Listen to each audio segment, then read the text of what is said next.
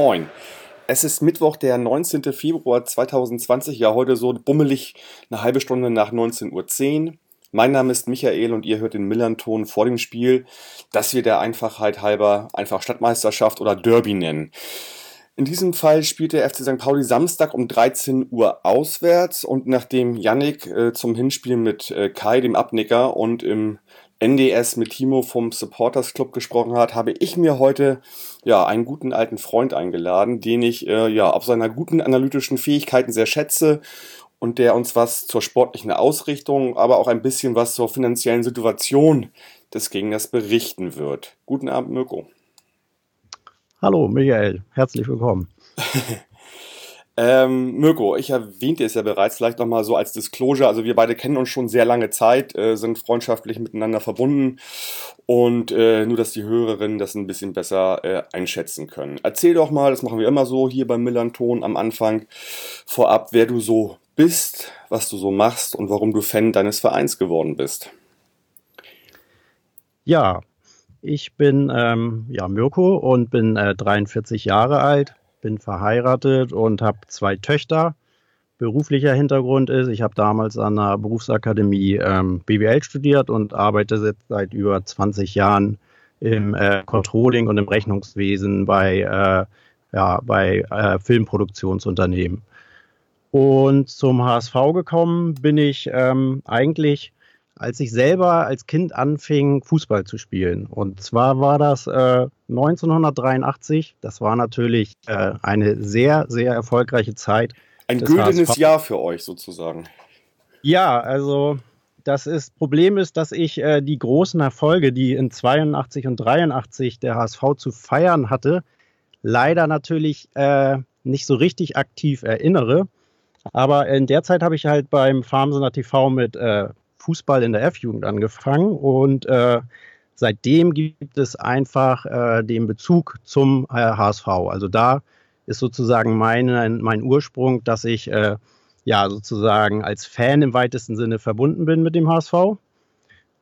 Dann das erste Mal im Stadion. Ähm, damals waren ja noch äh, ganz andere Zeiten. Das Stadion war die äh, bekannte Schüssel aus Beton und äh, ja, es war zum Beispiel auch nicht üblich wie heutzutage, dass man mit Kindern in so ein Stadion geht. Ähm, deswegen mein erster Stadionbesuch war äh, 1987. Das ist äh, im Zuge der 100 Jahr Feierlichkeiten vermutlich mal des äh, HSV gab es ein Freundschaftsspiel zwischen dem HSV und dem SSC Neapel. Und äh, zu der Zeit spielte Diego Maradona da. Und äh, ja, zum diesem Spiel bin ich mit meiner Mutter hingegangen da die äh, HSV-Fans keinen sonderlich guten Ruf genossen zu der Zeit offenbar. Ich habe das versucht, alles nochmal im Internet ein bisschen nachzuvollziehen. Äh, das geht aber leider nicht, weil da das Internet äh, ja leider noch nicht verbreitet war. Ich habe zwar ein paar Fotos gefunden von Maradona, aber ich habe es noch nicht mal hinbekommen, den Spielstand dieses Spiels herauszubekommen, obwohl ich tatsächlich äh, viel gegoogelt habe.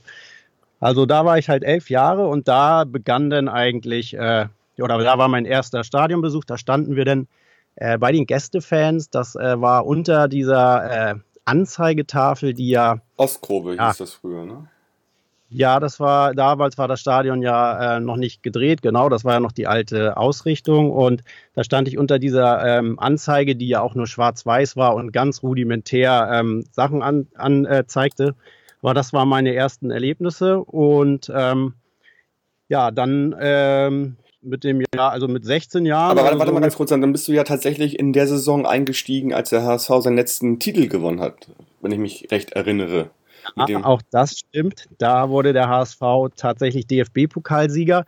Aber ähm, leider habe ich auch, auch ähm, dieses DFB-Pokalsieger, das habe ich nicht äh, wirklich in, in Erinnerung, aber ich äh, habe halt durchaus in Erinnerung, dass ich dort an dieser Anzeigetafel vor Diego, also Diego Maradona war 100 Meter entfernt, weil es war eine Tatanbahn ja zwischen äh, den äh, Stehplätzen und äh, Äl ältere Menschen, ältere Menschen mögen sich erinnern. Ja, das äh, verdammt lang her. Es tut mir leid, wenn du, äh, du hast ja leider ein bisschen älteren Gast eingeladen. Der fängt dann natürlich kurz nach dem Krieg hier so ungefähr an, äh, schon seine Historie zu erzählen. Ja, ab 1992 äh, ja, habe ich dann äh, eine HSV-Dauerkarte. Dann habe ich auch den äh, Neubau äh, des Stadions äh, mitgemacht. Seit dem äh, ja, Neubau des Stadions haben wir dann uns auch entschieden, von den Sitzplätzen zu ja, Stehplätzen, von den Stehplätzen zum Sitzplätzen zu wechseln. Und ähm, im Grunde genommen ist ja im Jahr 2000 mit HSV Juve 4-4 Champions League Spiel äh, eigentlich das äh, einprägsamste ja, Erlebnis meiner HSV-Karriere, weil, wie du ja schon festgestellt hast, die Titel sind dann eher äh, in einer Zeit, äh, ja, hat der HSV in einer Zeit gewonnen, als ich das noch nicht so richtig äh, ja, wahrnehmen konnte. Ähm, seit 2009 haben wir dann tatsächlich auch ein äh, OFC gegründet. Also wir sitzen halt mit einer Gruppe von acht bis zehn Leuten immer an den gleichen Plätzen in 22b und ähm, da äh, haben wir die Rautenkönige gegründet. Eigentlich wollten wir gerne Könige des Nordens sein, ähm, firmieren inoffiziell eigentlich auch mit Aufklebern und so als Könige des Nordens, aber offiziell heißt unser OFC äh, Rautenkönige. Ja, das ist so äh, ja mal von der Vergangenheit bis heute so meine persönliche HSV-Geschichte und ja, wie genau. gesagt, 1992, also durchgehend HSV-Dauerkarte.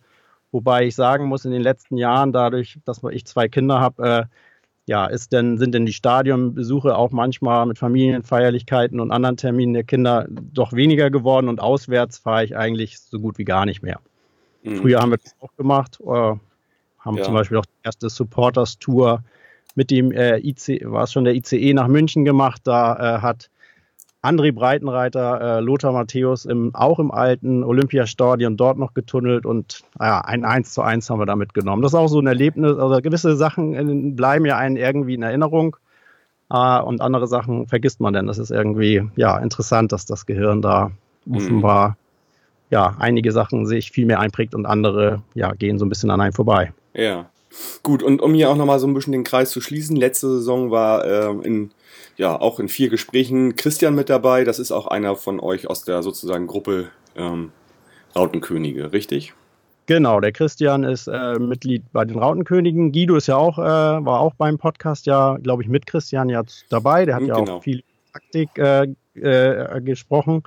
Der ist ja seit äh, tatsächlich äh, seit Geburt auch HSV-Mitglied. Der ist auch ähm, ja. in den Rautenkönigen, wobei er das, glaube ich, gar nicht mehr weiß, dass er das ist. Ja, Nein, okay. Alle, quasi, äh, ja, sind wir der Mitglied in dem genau. äh, OFC, genau. Genau. Ich, ich bediene mich gerne aus der Gruppe, weil ich euch alle schon sehr lange kenne und weiß auch, dass ihr sehr viel Wissen habt und, und alle ganz gut drauf seid.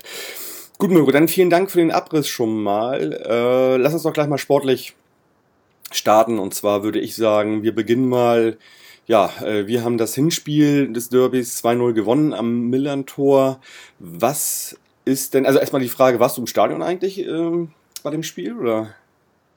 Nee, ich wäre sehr gerne im Stadion gewesen. Ich habe ja tatsächlich auch in der vorherigen Saison beide Spiele nicht live sehen können, weil äh, beide Spiele in der vorherigen Saison waren in den Hamburger Schulferien und ich war an beiden Terminen nicht in Hamburg. Und dann war ich ja froh, dass in diesem Jahr das Hinspiel ähm, ja nicht in den, oder beide Spiele nicht in den Ferien sind. Und dann habe ich quasi für das Hinspiel keine Karten gekriegt für das Spiel davor die Saison hatte ich Karten gekriegt, aber dann Freundin mit versorgt. Und mhm. ja, zu diesem Spiel haben einige von uns Karten gekriegt, aber ich leider nicht. Ich habe es dann am Fernsehen äh, gesehen, aber ich habe ja nicht viel verpasst. Herzlichen Glückwunsch nochmal zum Derby-Sieg, der Dankeschön. ja auch verdient war. Ne? Ja. Muss man nochmal so äh, ja, zugeben.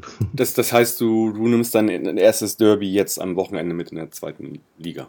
Genau. In der zweiten Liga ist das jetzt tatsächlich mein, also mein erstes Live-Derby, ja, und äh, freue mich natürlich drauf und äh, ja, bin ja. gespannt, was das äh, so bereithält für uns. Gut, was ist denn so nach dem Derby oder nach eurer Derby-Niederlage so passiert sportlich gesehen? Also einfach mal im ersten Schritt vielleicht bis zur Winterpause, also so äh, quasi bummelig bis Weihnachten.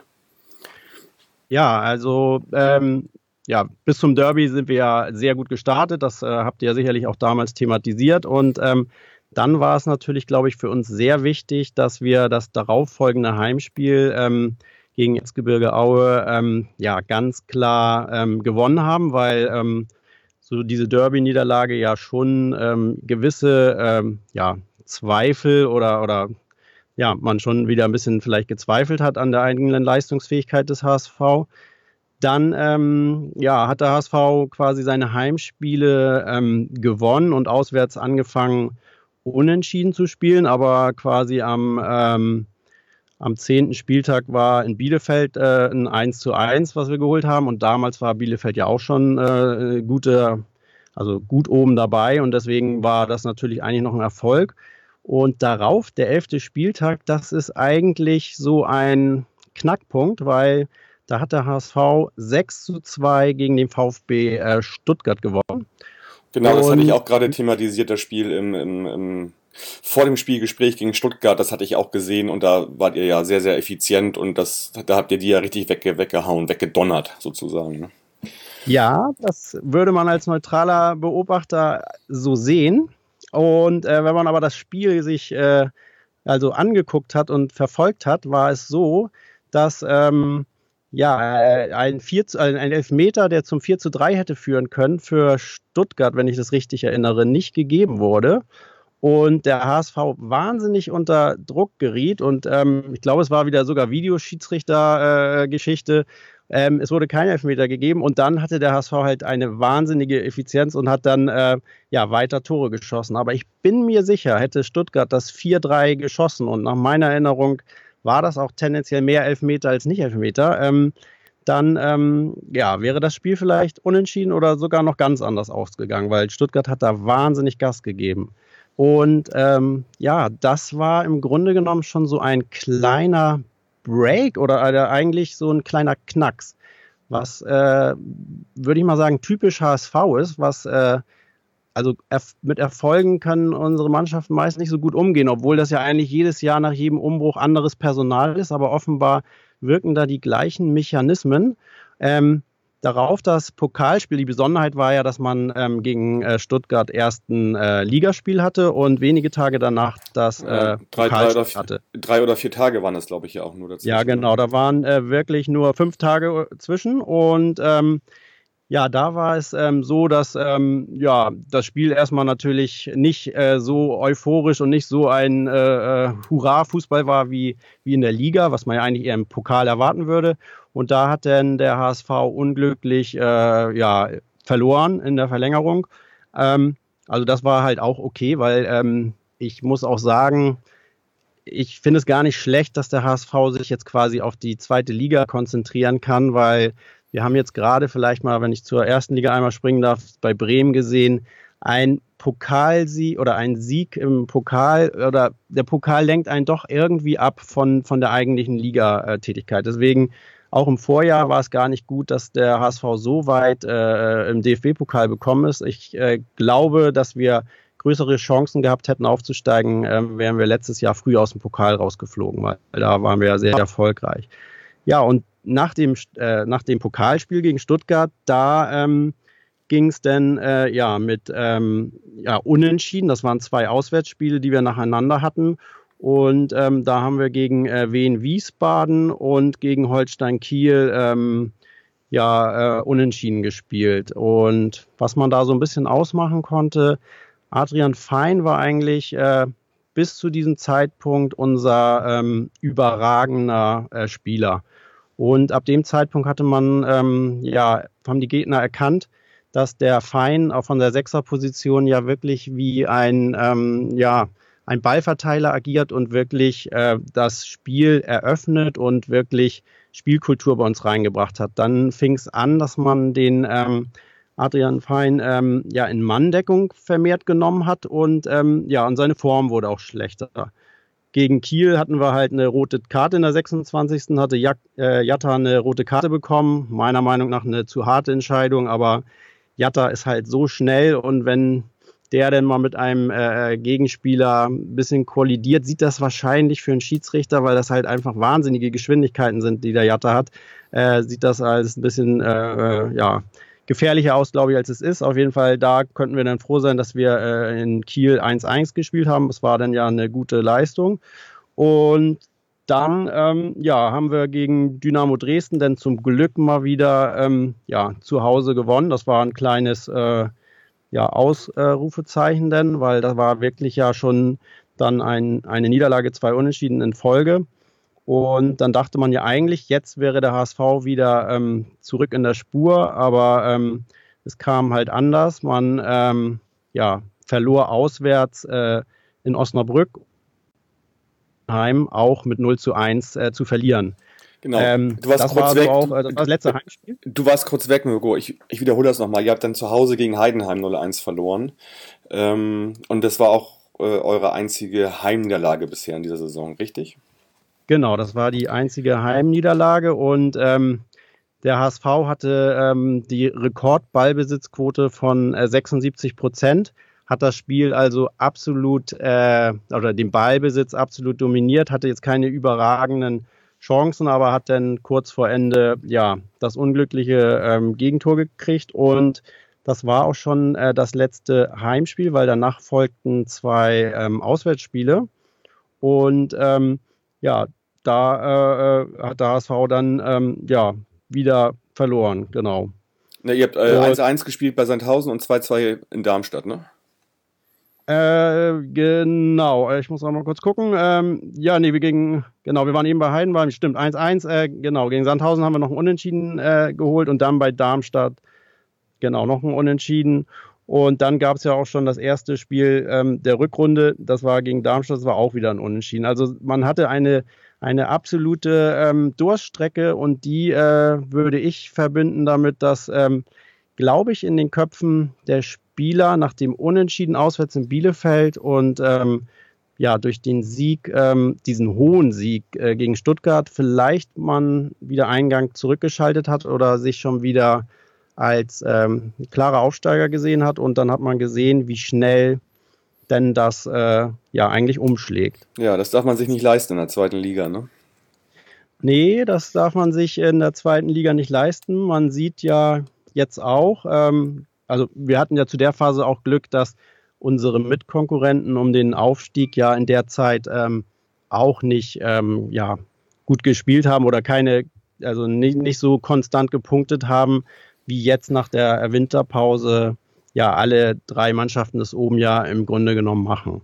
Mhm. Ähm, woran das genau lag, also ich, ich denke halt auch, dass dieser Faktor Fein einfach ähm, ja dann weniger eine Rolle spielte und ähm, auch das Hacking eigentlich schon ähm, ein wenig ähm, ja, in Aktionismus verfiel, weil ähm, er hatte dann tatsächlich ähm, beim Spiel gegen Sandhausen hat er dann ähm, Adrian Fein, Van Drongelen und Kittel draußen gelassen. Das war für mich äh, überhaupt nicht nachvollziehbar, weil äh, klar, es gab eine schwache Phase, aber das waren jetzt eigentlich drei absolute ähm, Stützen der Mannschaft. Und ähm, auch ähm, ja, Verdrongelen hat man meiner Meinung nach auch nicht so wirklich gestützt, weil ähm, man wollte ihn einmal dann durch Jung äh, ersetzen, dann hatte sich aber Jung beim Warmmachen verletzt, dann durfte Van Drongelen doch nochmal spielen, aber ähm, ja, da hat dann auch ähm, Hacking schon einmal das System auf eine Mittelfeldraute umgestellt, also da ist er relativ schnell, finde ich, in Aktionismus äh, ja, verfallen. Und ich glaube, zum Jahreswechsel ja, waren die äh, Zukunftsaussichten oder die Prognosen zum Aufstieg wahrscheinlich deutlich düsterer, als sie ja jetzt nach äh, vier Spieltagen im neuen Jahr sind, weil das war natürlich äh, ja ein bisschen wie, wie ausgewechselt, die, die ja. ganze Geschichte. Ne? Ihr, seid, ihr, seid, ihr seid gut ins neue Jahr gestartet. Vielleicht setzen wir dann nochmal eben an. Ihr habt dann noch äh, drei Neuzugänge geholt in der Winterpause und zwar nicht einfach nur so Neuzugänge, schon welche mit, äh, mit Historie und Namen und man sieht da auch ein bisschen, denke ich, dass da der Wunsch da ist, dann auf jeden Fall diesen Aufstieg zu schaffen diese Saison. Kannst du was sagen zu den drei Zugängen? Ja, ähm, also zwei sind jetzt erstmal, zwei sind vielleicht ein bisschen wichtiger, erstmal jetzt äh, im, ersten Augenblick. Ähm, denke da an Louis Schaub von Köln und äh, Joel Poyan-Palo. Vielleicht kannst du dazu was sagen. Ja, ähm, also eigentlich ähm, ja, haben wir noch der dritte Neuzugang von Gladbach ist ja Herr Bayer, der, ähm, der auf der Rechts der Verteidigerposition agiert und auch seitdem jedes Spiel ja seit ähm, dem neuen Jahr gemacht hat. Ähm, ich muss ehrlich sagen, dass mir die Spieler vorher ähm, ja jetzt nicht bekannt waren, also weil sie in ihren äh, Bundesligamannschaften auch äh, keine Rolle gespielt haben. Sie äh, ja, sind alle ausgeliehen. Ähm, und ähm, ich glaube, wenn ich das äh, richtig äh, mitbekommen habe, gibt es also bei Bayer auf jeden Fall keine Kaufoption, weil ähm, man da halt auch warten möchte. Wir haben da ja zwei Rechtsverteidiger. Jimara, wenn ich den Namen richtig ausspreche, der ist jetzt ja äh, länger verletzt, hat eine schwere Verletzung. Und dann Wagnumann hat sich äh, auch verletzt. Das sind unsere beiden Rechtsverteidiger, die verletzt waren oder schon am Anfang der Saison verletzt, äh, sich verletzt haben. Dann wurde durch Narei die Position öfter mal ähm, ja, gefüllt, aber die hat, äh, das hat auch nicht so gut gepasst. Deswegen ist Bayern ähm, guter Neuzugang. Schaub, ähm, ja, da bin ich der Meinung sogar, dass es eine Kaufoption gibt, zum, ähm, wenn es zum Aufstieg kommt. Ähm, ja, der ähm, wurde eigentlich ein bisschen geholt, um den verletzungsanfälligen Hand, naja, ein bisschen mhm. zu ersetzen, weil ähm, es ist ja so, dass Hand äh, im Grunde genommen ja nur noch ein Drittel der Spiele wirklich gesund ist. Ähm, aber so ja. Louis Schaub hat auch das ein oder andere Spiel bei Köln gemacht. Also ist jetzt auch nicht so ganz ja. klar gewesen für mich, dass der jetzt unbedingt in der Winterpause zu euch kommt, weil ich dachte, der war relativ nah an der Startelf dran. Und wenn es da noch eine Kaufoption gibt, das wundert mich ein bisschen eigentlich. Also, ja. Ja, das ist, das sind die Sachen, die einen manchmal dann wundern. Ähm, da muss ich dann sagen, wie bei St. Pauli ein Wunder, dass ein äh, Möller-Deli dann äh, ja wirklich äh, ja, weggegangen ist oder man ihn gehen lassen hat, weil das hatte mich jetzt quasi aus der Entfernung auch sehr gewundert. Also da äh, ja ist weiß man immer nicht, was denn da hinter den Kulissen ähm, so passiert. Ja. Also nach, also Und, um, um ja. da mal kurz einzuhaken, die die, die offensichtlichen quasi Argumente dafür, dass er jetzt in der Winterpause weg ist, die sind für mich relativ klar. Also äh, das war jetzt dann in, in, Summe war das alles okay, fand ich so, der, dieser Wechsel. Ist natürlich schade als Spieler und Mensch und so weiter, aber die Argumente, die da, die da offen liegen, die sind dann, dann auch völlig in Ordnung für diesen Wechsel, finde ich. Es geht wahrscheinlich, also wie ich es vernommen habe, ging es halt um die Realisation einer Ab Ablösesumme. Wahrscheinlich wäre wär am äh, Jahresende ablösefrei weggegangen. Ja, das war relativ zu einer relativ geringen oder weniger äh, hohen Summe. Ähm, jetzt war das irgendwie so mit, mit drei, dreieinhalb irgendwie, glaube ich, stehen da im Raum. Und ähm, das, im Sommer, wenn ich das richtig verstanden habe, wäre das halt so im mittleren sechsstelligen Bereich gewesen. Also doch ein signifikanter Unterschied. Und ich glaube halt nochmal das Argument auch, äh, dass er einfach, äh, die haben auch dieses Relegationsspiel zur EM, dass er einfach bei einem Verein spielen will, wo er sich klar auch für die Nationalmannschaft anbieten kann so, das wird auch ein Riesenargument gewesen sein halt. Und ich glaube, es macht keinen Sinn, dann jemanden, der diese Ziele hat, zu halten, zumal halt diese wirtschaftlichen Interessen da halt auch noch mitspielen. Insofern als Gesamtpaket ist das alles schade, keine Frage. Aber ich glaube, für einen Verein, der wirtschaftlich handeln muss, die beste Entscheidung gewesen. Ja, ähm, wobei äh, man ja vielleicht jetzt auch sieht, dass äh, St. Pauli äh, ja deutlich äh, ja auch nach unten wachsam sein muss und dann ja überhaupt keinen, keinen Ersatz geholt hat. Das fand ich. Also ja, sagen wir so, ich kann den Transfer verstehen, aber dass man mhm. quasi gar nicht auf dem ähm, Transfermarkt jetzt tätig wurde, um einen ja. Ersatz und sei es nur eine Laie erstmal zu realisieren, das hat mich einfach nur aus mhm. der Entfernung ein bisschen gewundert, weil ähm, das ist natürlich auch ein Protagonist, der ähm, ja das Hinspiel äh, im Grunde genommen wahnsinnig geprägt hat. Ne? Mhm. Also muss man ja. sagen. also ich, ich glaube nicht, dass du auf dem Niveau in der Winterpause einen Spieler bekommst, egal woher. Ähm, ne? Also der, der, der, war auf einem relativ hohen Niveau. Ähm, und und äh, wenn überhaupt kannst du sowas, also äh, der war halt vom Niveau her schon zu hoch für St. Pauli. Das hat er aber, diese Entwicklung hat er halt bei uns gemacht. So, wenn du jetzt also adäquaten Ersatz haben willst, äh, kannst du das mit den finanziellen Mitteln gar nicht stemmen. Und du müsstest dir wieder einen Spieler holen, wo du das Potenzial siehst und den zwei Jahre entwickeln. So, um auf dieses Niveau zu kommen. Deswegen kann ich das schon verstehen, dass sie da niemanden geholt haben, ähm, ja Ja, zumal der Kader auch relativ groß ist. Natürlich, hinterher, wenn es schief geht, kann man das natürlich immer sagen. Ne? Also hättest du mal irgendwie jemanden geholt, aber da, da muss ich auch sagen, da habe ich noch, oder da habe ich, hab ich halt Vertrauen in, die, in diese sportliche Führung halt, ähm, dass das aufgefangen wird. Also, ja. Ja, also ich glaube, der Hauptgrund, warum der HSV jetzt auch tätig wurde, war, weil in den letzten zwei Wintern ähm, also die Winterpausen zuvor ähm, war eigentlich auch oder wäre es auch sinnhaftig gewesen, die äh, Mannschaft zu verstärken, aber man hat äh, die Chancen nicht wahrgenommen. Und dann, dann ist man ja vor zwei Jahren abgestiegen und im letzten Jahr nicht aufgestiegen. Und ähm, deswegen hat man jetzt, glaube ich, auch ähm, konsequent ja wirklich nochmal drei Spieler dazugeholt. Poyampalo ist ja der ähm, der dritte im Bunde, der mh, hm, ja quasi als Ersatz für Hinterseher, also unser zweiter Stürmer, mhm. ähm, also zentraler Stürmer jetzt ist. Und der hat ja jetzt äh, vergangenes Wochenende ähm, ja zum zweiten Mal ein Tor geschossen und ähm, also er ja, hat im Prinzip schon vier, vier, vier, Punkte geholt in seinen beiden ersten Spielen, wenn, man, wenn ich das richtig gesehen habe, ne? Ja, also der ähm, ist halt äh, ein sehr erfolgreicher Joker und ähm, das ist halt auch auffällig, dass ähm, ja die Transfers äh, beim HSV ähm, ja wirklich äh, gut sitzen. Also diese drei sind ja wirklich nur Leihgeschäfte und sowas hätte ich halt auch gedacht, dass man ein als, als St. Pauli vielleicht auch nochmal versucht, äh, Mittelfeldspieler zu leihen, weil ja, weil äh, ja. einfach die dass die Risiko ist natürlich immer groß, dass man seine Ziele dann irgendwie nicht erreicht. Aber ich glaube, so, ja. so ein Typ in der Liga auch von Louis Schaub, den hätten wir nie bekommen, kann ich mir nicht vorstellen. Also. Ihr werdet ja. aber sicherlich auch ein, ein, ein entsprechendes Gehalt bezahlen. Ähm, ich kann es mir nicht vorstellen, also dass, dass jemand sowas wie, was nicht, Louis Schaub zu uns kommen würde. Der halt ja auch, also mit sehr viel Potenzial. Ich erinnere mich auch mal an einen Podcast äh, mit einem Kölner, der meinte halt so schon in der zweiten Liga, dass der halt eigentlich ein klarer Erst Erstspieler halt auch ist. Ne? Genau, der Warum er jetzt bei euch ist, weiß ich nicht, keine Ahnung. Also mich wundert es ein bisschen ja, in der, vielleicht in der Hoffnung, dass er nächste Saison dann erste Liga mit uns spielt. Aber ja, warten wir ja. mal ab, genau. Ja.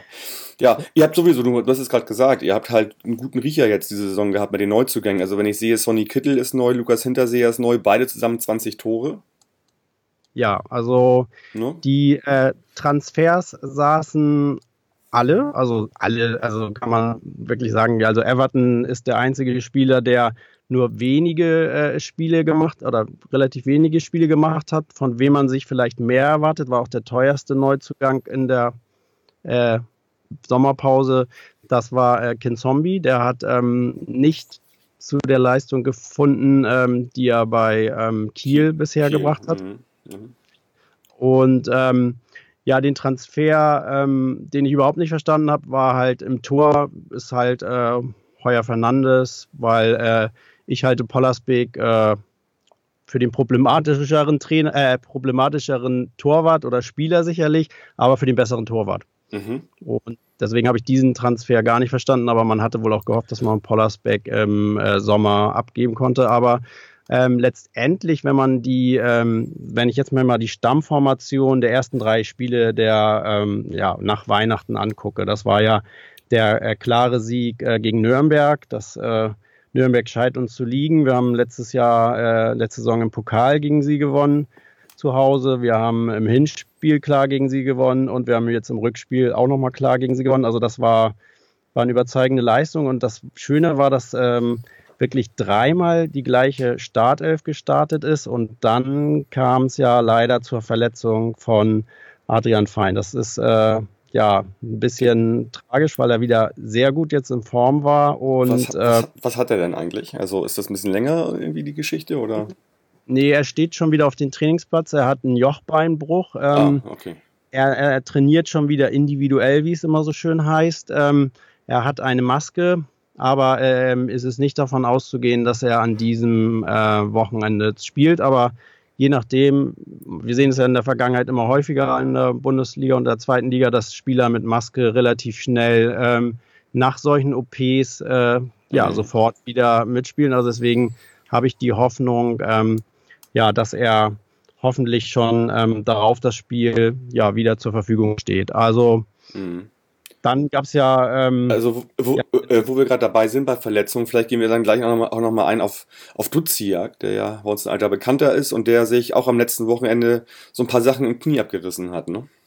Ja, das war auch äh, ja, sehr, sehr schade, weil ähm, wenn man jetzt Fein und Duciak sieht, äh, das ist natürlich unsere ähm, Zentrale direkt vor der Viererkette. Also es ist äh, letztendlich, ähm, ja, spielt Duziak meistens den, den etwas defensiveren Part, weil eigentlich spielen wir halt meistens mit äh, einem Sechser, das ist Adrian Fein, aber ähm, ja, Duciak, wenn er spielt, lässt sich dann auch gerne mal, ähm, wenn der Gegner kommt, zurückfallen. Und Schaub ist zum Beispiel der Kreativspieler, der dann weniger Deckungsaufgaben mhm. übernimmt.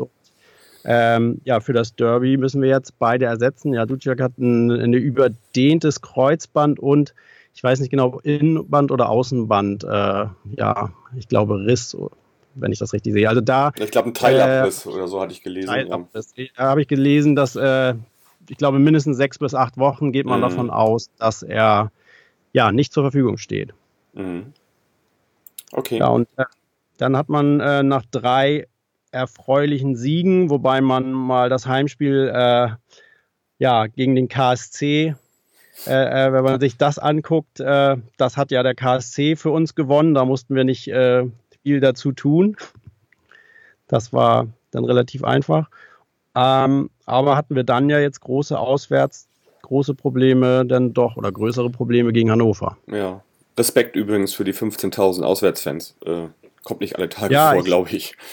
Ja, ich äh, habe jetzt auch schon was von 20.000 gehört. Also sagen wir es mal so, ich schätze mindestens 10.000 waren es. Ich weiß nicht, da hat, wollten sich alle auch immer überbieten, aber ähm, ja, ja das, irgendwo das, dazwischen ist die Wahrheit wahrscheinlich. Aber das sah schon sehr imposant aus. Also äh, das habe ich selbst noch nie mit St. Pauli erlebt, dass so eine große Masse zu einem Auswärtsspiel kommt. Also ja.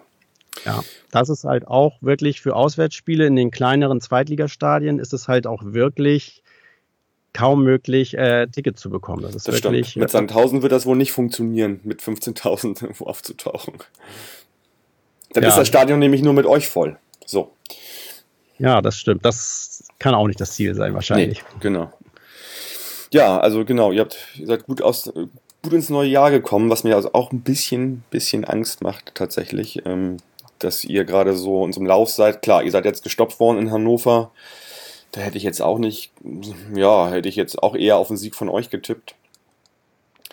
Dennoch stehen ja. natürlich eure durchschnittlichen 2,5 Heimpunkte zu unseren 0,4 Auswärtspunkten. Das ist schon eklatant, der, der Unterschied.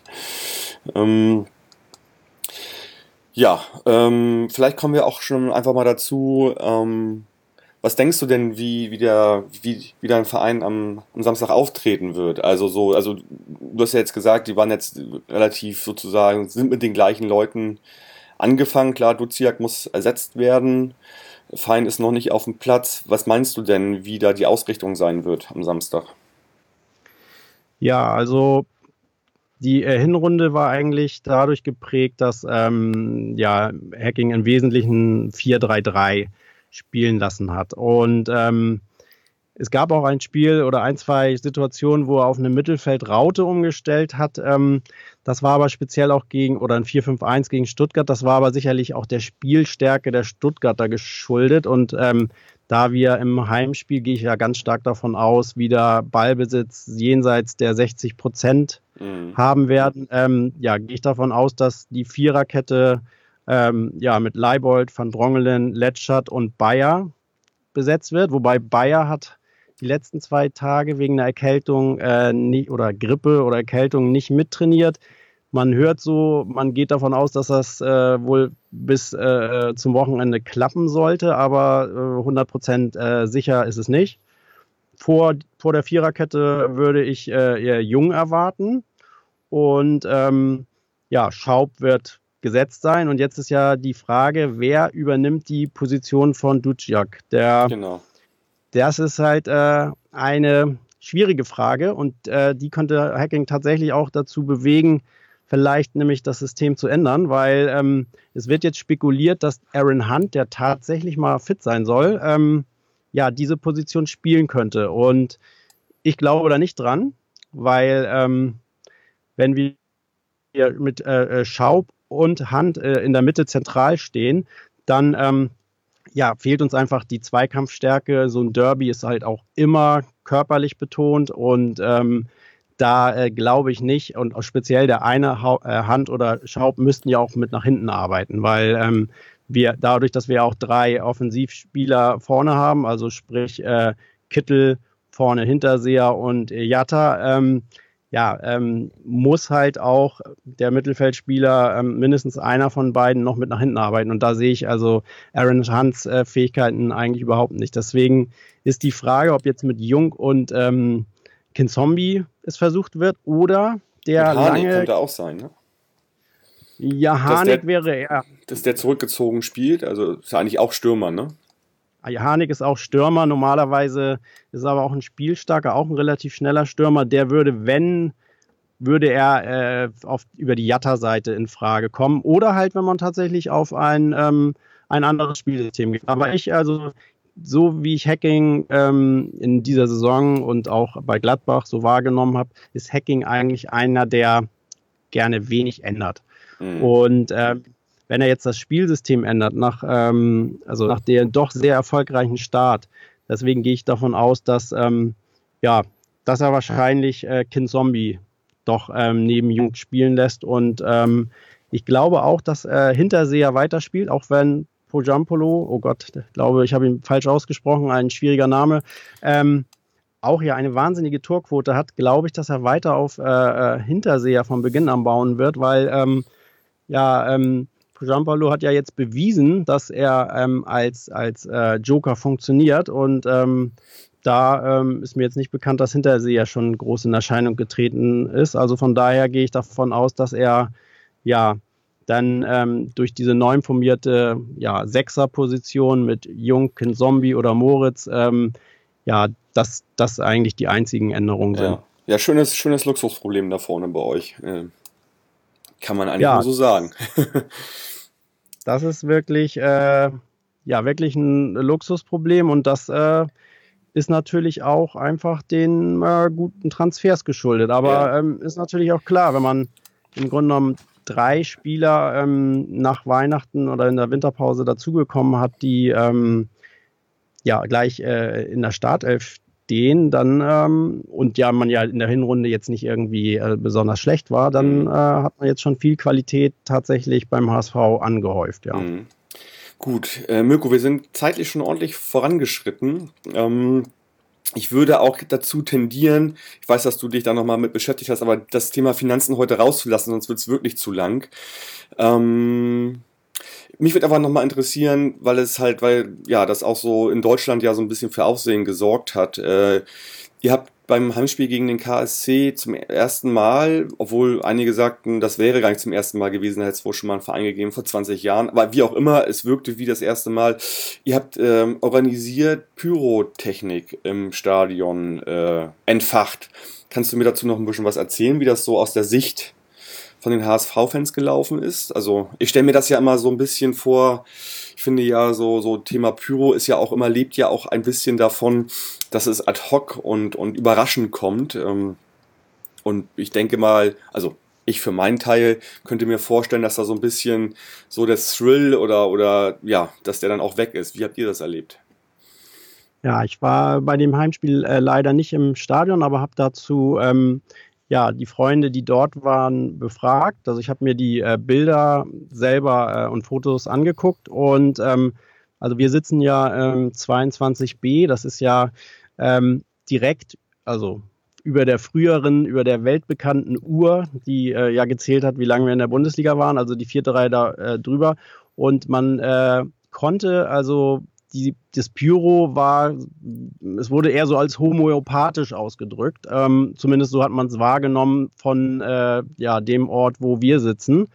Ähm, auf Fotos muss ich sagen, oder auch auf, äh, also sprich von vorne, war das eine sehr schöne Choreografie und ähm, auch mit den Vereinsfarben wirklich sehr schön ähm, ja, gemacht. Ähm, ja, die Frage ist halt, äh, ob Ultras äh, mit derart Pyrotechnik tatsächlich zufrieden sind. Also beziehungsweise ob man damit äh, es befrieden kann. Also es ist ja. ja bei uns so, dass wir in Heimspielen ja eigentlich nie bei uns im Stadion von den eigenen äh, Fans Pyrotechnik mhm. äh, eingesetzt wird. Und ähm, wenn es dieses Gentleman Agreement offenbar, wie auch immer, vielleicht gibt, ähm, könnte das ja eine äh, äh, ja, Möglichkeit sein, ähm, vielleicht ja dann doch mal ein bisschen mehr Pyrofarbe ins äh, Spiel zu bringen. Ich äh, ja, ich mag Pyro optisch auch gern leiden, aber ähm, ich äh, muss halt auch sagen, ich sehe auch die Gefahren, weil ähm, wenn wenn jetzt Pyrotechnik äh, immer nur ganz verantwortungsbewusst von allen eingesetzt wird, habe ich da keine großen Probleme mit. Aber ähm, es kommt dann doch immer wieder mal vor, siehe Abstiegssaison gegen Gladbach, dass dann äh, Leuchtraketen auf die auf die Spielfeld geschossen werden oder dann doch irgendwelche ja, Sachen außer Kontrolle geraten. Also es ist ein, ein schwieriges Thema. Also, also da würde ich auch nochmal einen Unterschied machen, halt so. Äh, aus, wie soll ich sagen, aus Frust halt irgendwie komplett alles in Schwarz einzunehmen oder, oder auch Leuchtraketen zu, zu abzufeuern oder halt selbstbestimmt als Fans, aber illegal natürlich, irgendwie äh, Pyro innerhalb einer Choreo einzusetzen. Ne? Ähm, und was ich hier halt sehe bei so einem organisierten, äh, bei so einer organisierten Pyro ist natürlich, dass dir, dass du dann schon einen gewissen Teil, dass du halt, ja, du bist halt wieder ein Teil mehr fremd, fremdgesteuert eigentlich, ne? Also du kannst als Fan jetzt nicht mehr dieses überraschende Element einsetzen, weil es vorher quasi abgekaspert ist, ne? Ja, wobei äh, letztendlich ist es dann ja bei dem Pyro-Einsätzen von Ultras auch so, dass äh, entweder sie im Zuge eines Tores zum Einsatz kommen oder auch sonst vielleicht der Zeitpunkt schon äh, bewusst gewählt wird. Also es ist dann letztendlich äh, ja auch nicht so, dass das so ganz spontan passiert. Also ja, aber das ist natürlich, es ist natürlich trotzdem für die für die Gruppe, die das sozusagen ausbaldowert, ist das natürlich klar. Die wissen das alle, aber das Rest des Stadions ja nicht. Ne? Also und das davon leben ja. die ja auch diese überraschende Inszenierung dann einzusetzen. Ja, also ich finde es ja gut, dass, also Dialog ist ja immer besser als, äh, ja, quasi, äh, äh ja, mit Verboten und Strafen Klar. zu arbeiten.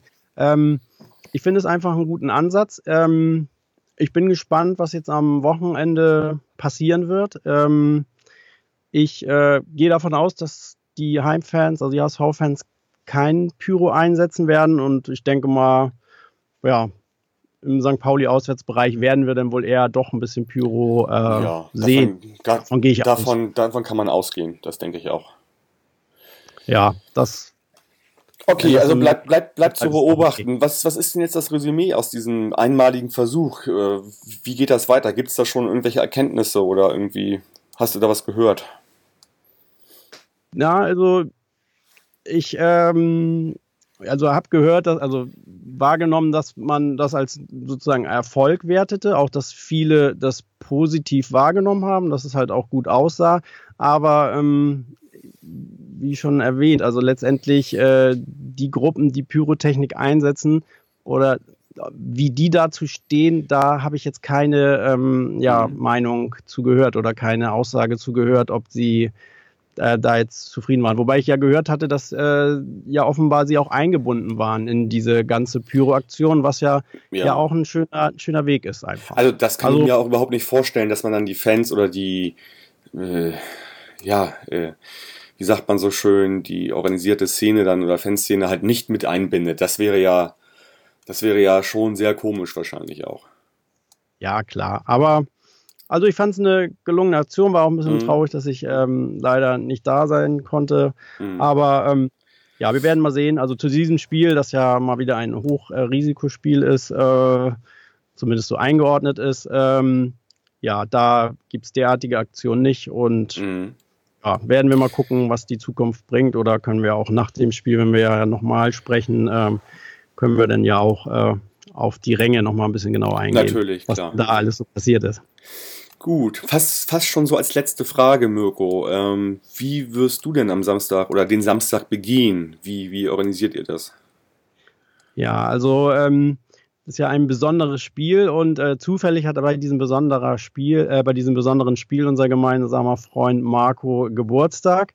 deswegen ähm, ja, gehen wir oder lädt er uns äh, zum Geburtstagsfrühstück ins Schweinske ein. Ähm, ja, nicht weit vom Stadion ist das. Dann machen wir als Rautenkönige sozusagen unseren eigenen Marsch.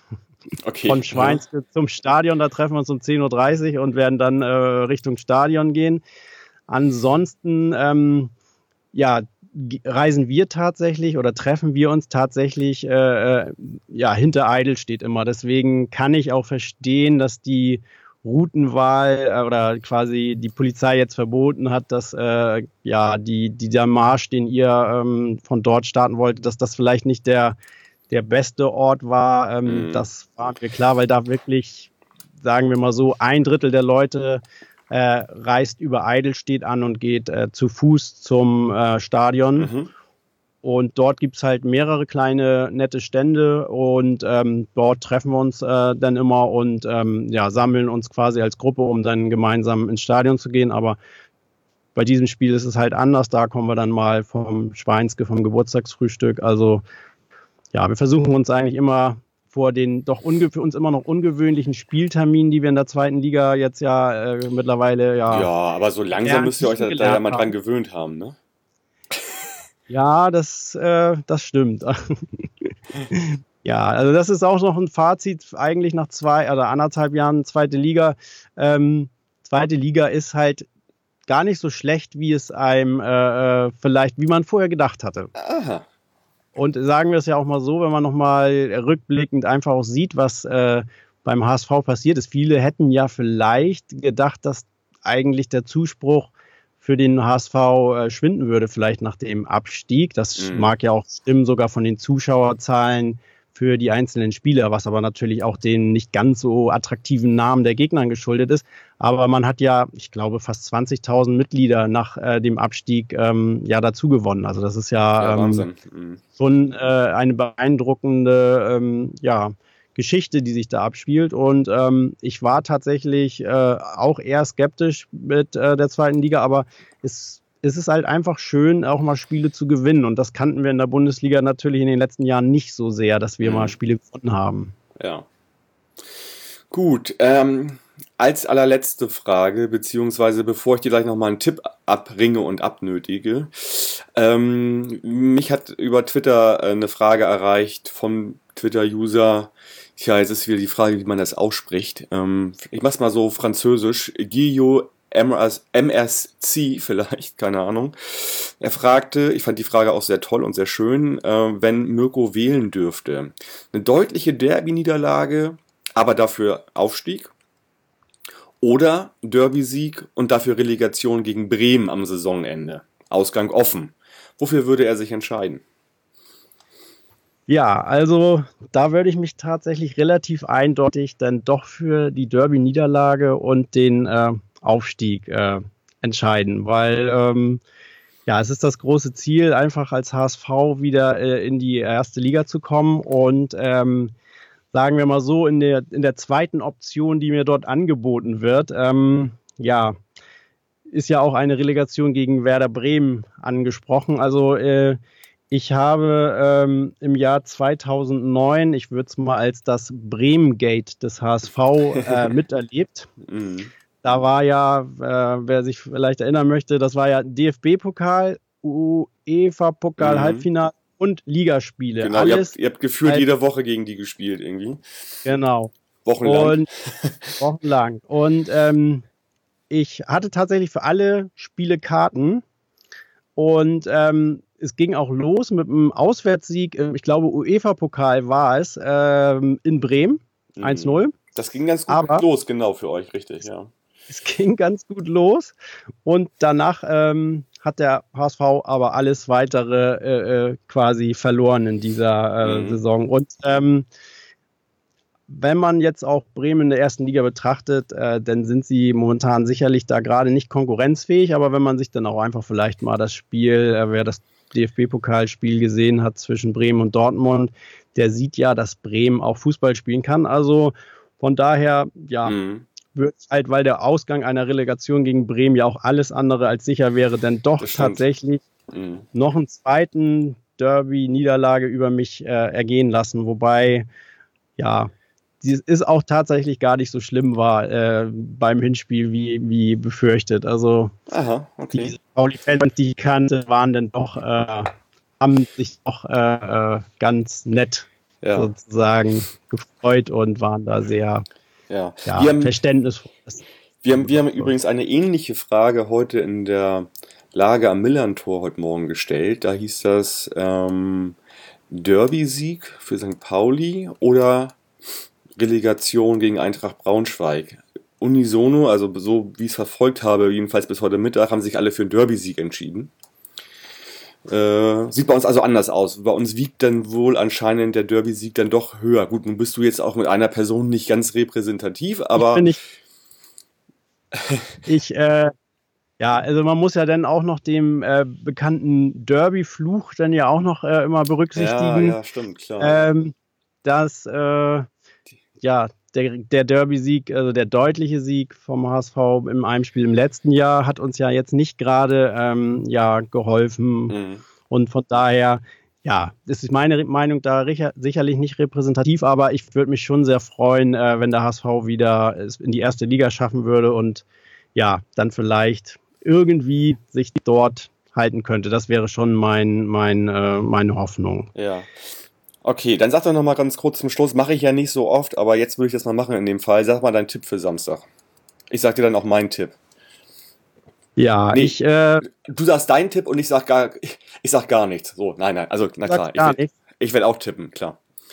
Okay, also ich gehe mal davon aus, dass äh, ja, der HSV äh, 3-1 gewinnt, wir ein äh, spannendes Spiel sehen und ähm, ich glaube, es ist ganz wichtig für den HSV, äh, dass er das erste Tor schießt, wenn sagen Pauli wirklich das erste Tor schießt, äh, dann äh, kann das wirklich äh, sehr schwer werden. Mhm. Aber ich hätte auch noch mal eine Frage an dich ähm, zur Aufstellung bezüglich St. Pauli. Mhm. Ähm, also, wenn ich das Hinspiel noch mal so Wenn ich Revue die- passieren lasse. Wenn ich die beantworten kann, du weißt ja, wir sind ja immer nur wegen der Party da. ja, also für mich waren die äh, Stützen des Hinspiels Knoll, Möller-Deli und Diamantakos. Mhm. Ähm, normalerweise, also der eine hat den Verein leider verlassen, Mhm. er, wobei ich bei Twitter gesehen hat, er hat euch besucht, was ja auch ein cooles Zeichen einfach ist vom Ja. Spieler, dass er nochmal wiedergekommen ist. Er ist wiedergekommen gestern und, und, er, und er kommentiert unter den, unter den Instagram-Posts von, von Lawrence. Also insofern, er ist noch sehr nah bei uns. Ja, das, das finde ich ja toll, das ist wirklich gut. Aber was ist mit den anderen beiden Spielern? Sehen wir die jetzt völlig überraschend ähm, im, im Derby wieder, weil sie ja schon Mhm. prägende Rollen gespielt haben, oder sind die bei Lukai einfach äh, Ja. momentan ein bisschen außen vor? Also Diamantakos war außen vor und äh, das wurde ja auch so erklärt, dass er sich halt ein bisschen hat hängen lassen im, im, im Training und auch die Körpersprache dementsprechend war und ähm, da hat halt äh, Lu Kai ganz klar gesagt, dass, dass das so nicht geht. So, also es war eine disziplinarische Geschichte. Jetzt beim äh, 0-0 gegen Dresden hat es mich ein bisschen gewundert, dass äh, Jökeres rausgeht und Luis Cordes kommt. Da hätte ich mir irgendwie ein Stück früher eigentlich einen Wechsel dann auch irgendwie mit Diamantakos gewünscht, weil ich glaube, der mit seiner Stelligkeit hätte da auch noch was ausrichten können gegen Dresden. Ähm, Knoll, ja, Knoll ist irgendwie wahrscheinlich auch so ein bisschen, ja, ich weiß nicht, die beiden sind sich nicht grün. Das äh, Knoll hat sich, hat die Aussage am Anfang der, der Saison von Louis Kai, äh, von Lu Kai, äh, das hat er den übel genommen, als er halt diese Brandrede gehalten hat. Äh, ich glaube, die, die, die können nicht so gut miteinander und ähm, ich glaube halt, dass Knoll nicht unbedingt in dieses System von Lugukai passt. Also anders kann ich mir das nicht vorstellen. So, das heißt, heißt aber nicht, also es gibt immer wieder Überraschungen bei Lugukai. Es kann durchaus sein, dass beide in der Startelf stehen. Das können wir so nicht sagen. Also wir sind leider nicht in der Lage, so wie ihr jetzt gerade, dass wir jetzt von Spiel zu Spiel die gleiche Mannschaft mehr oder weniger aufstellen können.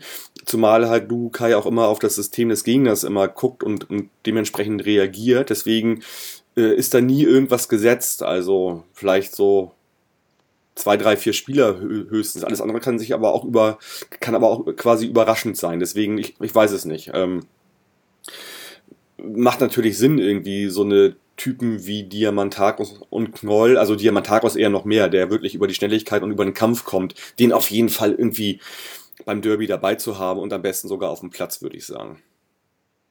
Ja, gut, aber bei ähm, eurer anderen Stürmer Fährmann ja auch jetzt also ja. sehr, sehr gut in Form ist. Also ich äh, Ja, aber ich finde, ich finde halt, die beiden, ja, wir spielen halt ein System im Prinzip mit, mit, mit, mit einem Stürmer und, und, und, und zwei Hängenden. Aber vielleicht probiert das auch mal mit Fährmann und Diamantagos aus, weil das halt doch sehr, sehr verschiedene Spielertypen sind. Also warum sollte halt nicht Fährmann der Wandspieler sein, der äh, die Dinge auf Diamantagos auflegt? Ich weiß es nicht. Ich könnte mir es vorstellen sogar, dass er vielleicht noch mit, mit zwei Spitzen spielt. Würde mich nicht wundern. Genau, wenn man eure Auswärtsstatistik anguckt, dann äh, kann man ja durchaus mal was äh, Überraschendes versuchen, ja, weil äh, klar. schlechter werden kann es kaum. Ne? Genau, genau. Mirko, äh, Zeit jetzt wirklich am Limit sozusagen, bevor ich noch ein paar Sachen organisatorischerweise sage. Ich sag schon mal vielen Dank, dass du heute Abend Zeit hattest. Äh, sei mir bitte nicht böse, dass wir auf die Finanzen nicht mehr eingegangen sind, weil einfach ja die Zeit vorangeschritten ist. Vielleicht schaffen wir das ja zum Rückspiel oder zum, zum Rückgespräch, wenn wir äh, über ein ganz langweiliges 0-0 sprechen äh, wollen. Also Übrigens mein Tipp äh, geht auch eher so leider in deine Richtung, weil halt die Zahlen eine klare Rolle sprechen. Mein Herz wünscht sich ein 0-0. Und mein Doppelherz wünsche ich natürlich einen dreckigen 1-0 Auswärtssieg. Ähm, ja, bin, ich bin aber re relativ realistisch. Also wir gehen da als krasser Außenseiter ins Spiel und äh, alles, was dann nicht in diese Richtung geht, sollten wir dann irgendwie als Erfolg verbuchen. Ja. Mirko, vielen Dank. Wir sprechen Sonntag dann äh, miteinander. Ich wünsche dann erstmal einen schönen Geburtstags, äh, ja, eine schöne, ein, ein schönes Geburtstagsfrühstück am Samstag und, und äh, das irgendwie alle gut und äh, zurück vom Stadion kommen. Und wie gesagt, sprechen wir am Sonntag miteinander. Genau, vielen Dank. Ja, hat Alles Spaß klar. gemacht. Sehr schön. Und ich sage noch mal so ein bisschen was, du hattest das ja auch schon angesprochen, was das Thema Treff, äh, ja, die Treffpunkte angeht. Also wir fangen schon mal Freitagabend an mit so einer, mit so einem Derby-Warm-Up äh, am Knust ab 21 Uhr. Und Samstag hat die Südkurve im Stadion, bei uns im Millantor-Stadion, geöffnet. Da wird sich um 8.30 Uhr gesammelt, um dann halt äh, ja, zusammen die äh, S-Bahn zu nehmen. Ich weiß gar nicht genau, ist, ist es dann Landungsbrücken oder Reeperbahn? Ich tippe mal Landungsbrücken. Nach Othmarschen. Und von da gibt's dann halt den Fanmarsch zum Stadion. Da würde mich persönlich nochmal interessieren, ab wann der ungefähr äh, ab Othmarsche starten soll, weil ich mir jetzt äh, vorstellen kann, dass nicht jeder organisiert schon ab Stadion dabei ist. Also wenn da jemand Informationen hat, gerne kommentieren oder bei Twitter schreiben. Das würde mich persönlich interessieren.